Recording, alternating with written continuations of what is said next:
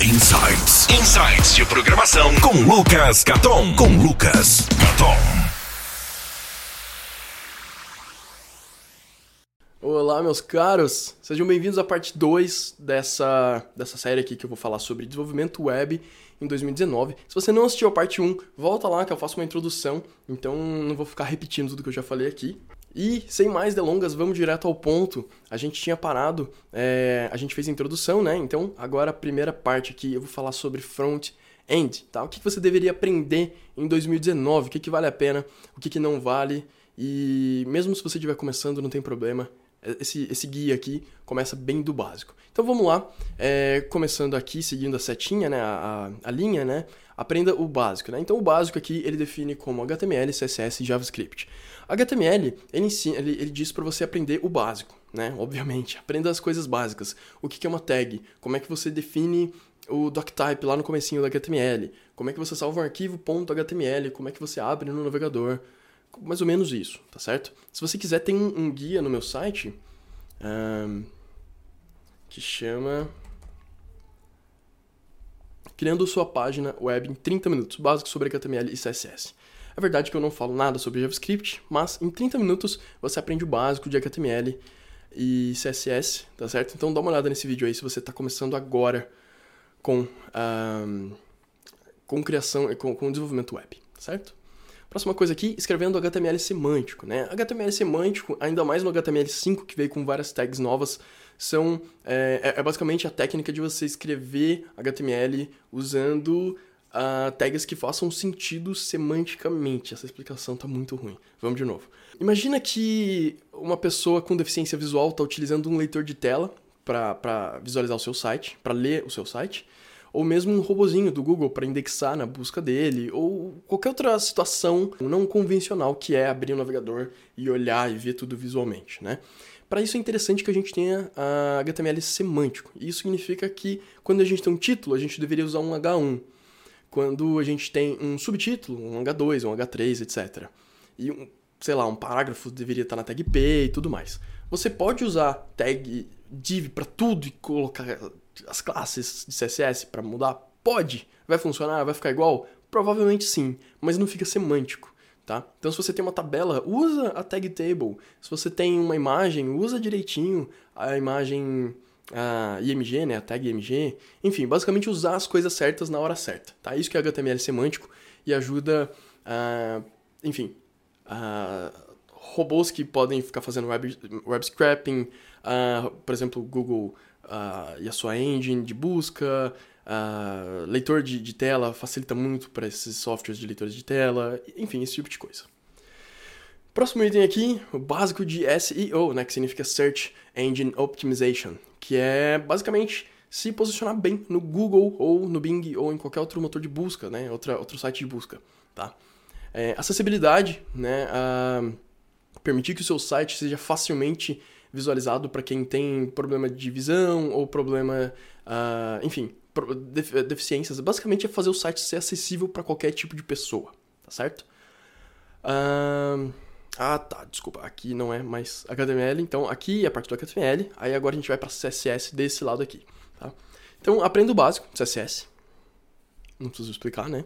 Aprenda a fazer layouts, né? Media Queries, que é basicamente você escrever um código CSS para cada tipo de tamanho de tela, na verdade não é bem isso. Você pode usar o mesmo código para vários tipos, mas você pode especificar que numa determinada, num determinado tamanho de tela você quer que alguma coisa seja diferente. Então, por exemplo, aquele menu cheio de itens, você quer que ele fique pequenininho uh, ou que você tenha que clicar para ele aparecer quando você estiver num celular. Então, basicamente, eu uso uma media query para especificar esse tipo de coisa.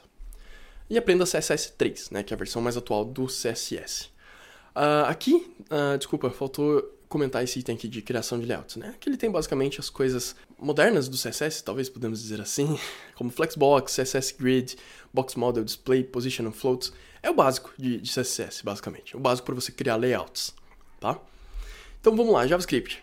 Uh, sintaxe e uh, o básico de constructs, né? Então, uh, sintaxe básica, criação de funções. Agora nos JavaScripts mais recentes do, esse, do ECMAScript 2015 para frente, você tem a possibilidade de criar classes e cada ano cada versão nova que eles estão lançando fica, tá ficando mais interessante, mais fácil de usar e mais poderoso. A linguagem está se tornando poderosa a cada dia que passa. Então tudo isso é bastante importante aprender.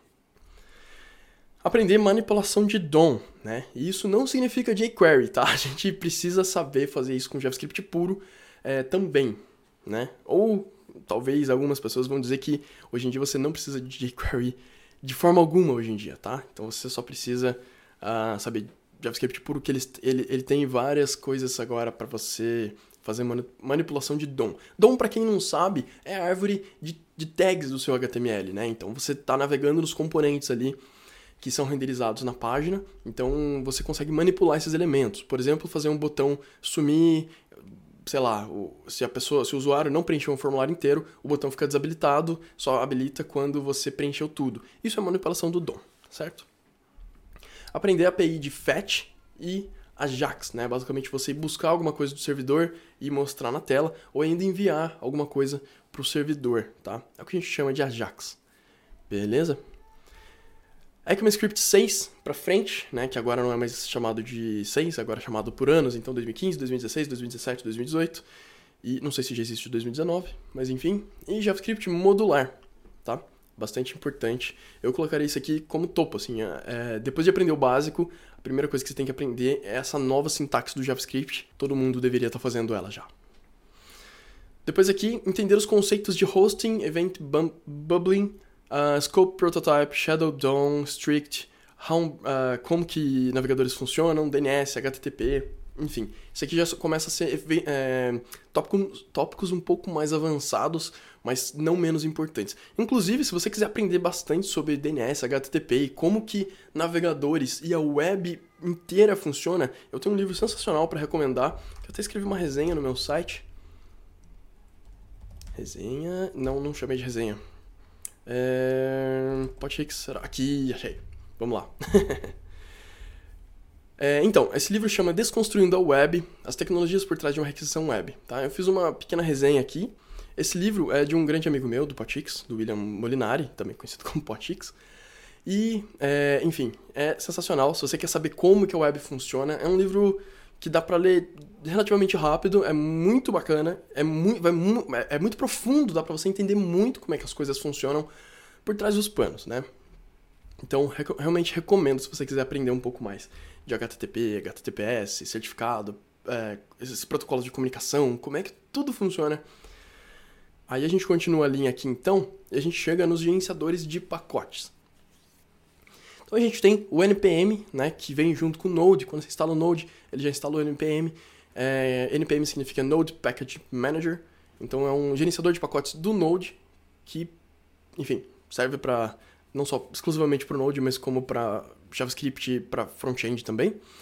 E, enfim, e aqui ele tem um comentário dizendo que NPM melhorou muito depois da versão 5, né? E realmente melhorou várias coisas que surgiram no Yarn, que meio que surgiu como concorrente criado pelo Facebook, o NPM não ficou para trás por muito tempo. Eles correram atrás, implementaram e hoje eles estão bem parecidos. Tem muita coisa bacana no, no NPM, apesar que a minha escolha pessoal ainda é o Yarn, porque ele meio que sempre está um pouco na frente, sempre está criando coisas novas. Eu acho a sintaxe dele e pelos meus testes ele ainda é um pouco mais rápido. Enfim, eles têm uma sintaxe bem parecida, né? Então os comandos são muito parecidos. Você não vai ter dificuldade de mudar para um ou para outro, mas é, fica a seu critério, tá? Você escolhe qual você quer. Inclusive é o que está recomendado aqui, né? É, pick any, ou seja, escolha qualquer um deles, tá? É a minha recomendação também. Não tem uma preferência muito forte hoje em dia. Continuando aqui, então, é, pré-processadores CSS, né? O famoso SAS. Uh, SAS ainda é o meu preferido. O LESS eu acho que quase ninguém mais usa, ou pelo menos eu não vejo mais ninguém utilizando. Talvez eu esteja falando bobagem, mas eu realmente vejo pouca, poucas pessoas utilizando. O Post CSS eu vejo algumas pessoas usando em alguns poucos projetos, mas SAS ainda é o mais importante e o mais difundido, né? Eu acho que a galera mais usa ele, tá certo? Então é a minha recomendação. Frameworks CSS. Então a gente tem o Bootstrap, de longe é o mais popular. Tem gente que não gosta dele. Quando você quer fazer coisas uh, muito personalizadas, talvez seja melhor você não utilizar. Mas para criar coisas rapidamente, ele é uma mão na roda. Ele quebra muito galho, ele vem com muita coisa pronta, gerenciamento do layout, dividir por coluna, é sensacional, é bem bacana mesmo. Tem o Materialize CSS que utiliza o, o Material Design do Google, né? Ele é baseado no Material Design do Google, então tem um visual muito bonito também. O Buma eu acho lindo, eu acho que é o mais lindo de todos, porque ele é muito clean e. Enfim, ele tem umas cores uh, que eu acho que combinam, eu acho que teve um cuidado muito bom, assim, em termos de design, então eu gosto muito dele. E o Semantic UI eu acho muito bonito também, mas eu acho ele mais difícil de usar. Não é impossível, mas eu acho ele mais chatinho, tá? Enquanto que no Bootstrap você adiciona o CSS e o JavaScript e já sai usando, o Boom é mais ou menos isso também, o, o Semantic UI é um pouco mais chato. Não sei se isso mudou, faz mais ou menos um ano que eu testei ele, e eu tive uma certa dificuldade para entender como é que as, uh, como é que fazia ele funcionar. Enfim. Arquitetura de CSS. Assim, eu, não sou especialista de front-end, tá? Eu não trabalho com isso, e nem com CSS. Inclusive, eu sou muito ruim com CSS. Talvez por isso que eu não tenha conseguido configurar o Semantic UI de primeira. Mas é, essa arquitetura de CSS, eu vejo muita gente, principalmente quem trabalha com front-end, falando desse BEM, ou BEM, eu não sei como é que a galera costuma pronunciar, tá? Mas eu acho que ele é o mais popular, tá certo? E esses outros eu já só ouvi falar, mas eu não sei, realmente. Eu acho que nesse caso aqui eu vou seguir a recomendação do desse, desse, desse guia, tá? Eu vou deixar o bem como recomendação, porque eu realmente não tenho conhecimento suficiente para falar. Então, sigam o, o bem. Sigam o bem. Ó, que positivo. Que mensagem positiva, que bobagem. Aqui então a gente tem esse Build Tools. Um, aí a gente tem os linters e formatters, né? Tipo, para você identificar onde tem algum problema de sintaxe, onde a sintaxe não está escrita corretamente e também para deixar tudo bonitinho, estilizado, coerente com o resto do código, né? Tudo com, é, seguindo o mesmo padrão. Então a gente tem o Prettier e o ESLint, que são os dois mais comuns e os dois que eu recomendo também. Aí a gente tem os Task Runners, né, que são basicamente ferramentas para você rodar alguns scripts. Então tem o próprio NPM, ele já tem isso por padrão, e tem o Goop, tá? Hoje em dia eu utilizo Uh, aqui não tem, mas eu tenho, eu tenho Yarn também, né? O próprio Yarn você consegue rodar esses scripts. Não sei por que, não está incluído aqui, mas é a minha recomendação, a menos que você esteja utilizando NPM, aí faz mais sentido você utilizar os próprios scripts do NPM. Uh, aqui você tem os bundlers, né, dos, de, de, de, não sei como traduzir isso, module bundlers. É, basicamente o Webpack, o Parcel, o Rollup, eu só utilizei o, o Webpack até hoje, eu acho que grande parte das pessoas utiliza somente o Webpack, e ele serve para automatizar uma série de coisas então você consegue, por exemplo, colocar todos os JavaScripts em um arquivo só, você consegue é, utilizar ele junto com o Babel para fazer compilação de JavaScript mais novo para rodar em navegadores antigos, e ele tem mais uma série de plugins e recursos interessantes para utilizar junto com ele. Tá? Então, continuando a trilha aqui, uh, fala para você escolher um framework. Então, antes de você começar isso aqui, você deveria ter uma boa ideia do que é uma Single Page Application, né? um SPA, e como que ele funciona, como que elas funcionam e alguma das uh, dos aspectos positivos e negativos delas. Né? Aqui a gente tem o React, o Angular e o Vue, tá? os três mais populares hoje em dia. É, o meu preferido é o React, eu acho que é o mais utilizado, apesar de Vue, JS e o Angular também serem muito utilizados. Então não tem muito o que falar aqui, é mais uma questão de analisar o que funciona melhor para o seu caso. Tá? Não se prenda a uma ferramenta apenas. Ah, eu gosto muito de React, não sei o que, vou usar para o resto da vida. Não faça isso. Não faça isso. Aprenda, aprenda bem, faça os projetos. Se tiver uma oportunidade, utilize outros em outros projetos. É, é interessante, eu, eu, gosto muito dessa abordagem de você saber bem uma coisa, pelo menos. Então escolhe um dos três, aprende bem e depois dá uma olhada nos outros, tá? Vê o que você gosta mais se foca nele. Mas não deixe de aprender outras coisas também.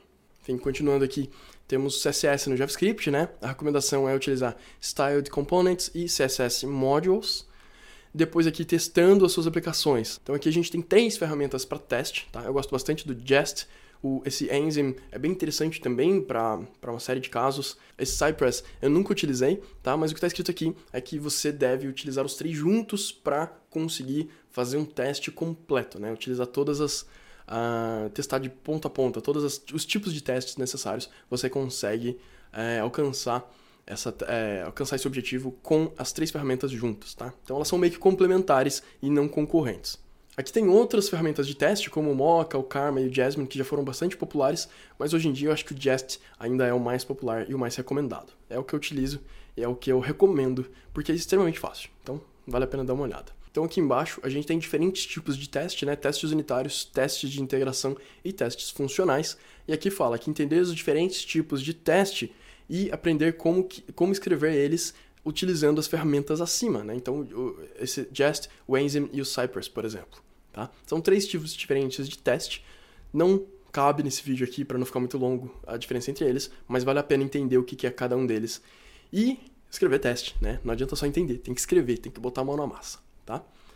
Aqui a gente cai para Progressive Web Apps, né? Então a gente tem toda uma série de ferramentas para criar Progressive Web Apps ou WPA, ah, desculpa, PWA, e a gente tem lá storage, WebSockets, Service Workers e mais outras coisas, como notificações e, e orientação do, do, do, dispositivo, se ele está em pé ou está deitado, né? Storage para você armazenar dados no celular da pessoa, Service Workers é para rodar em background, rodar algum script em background.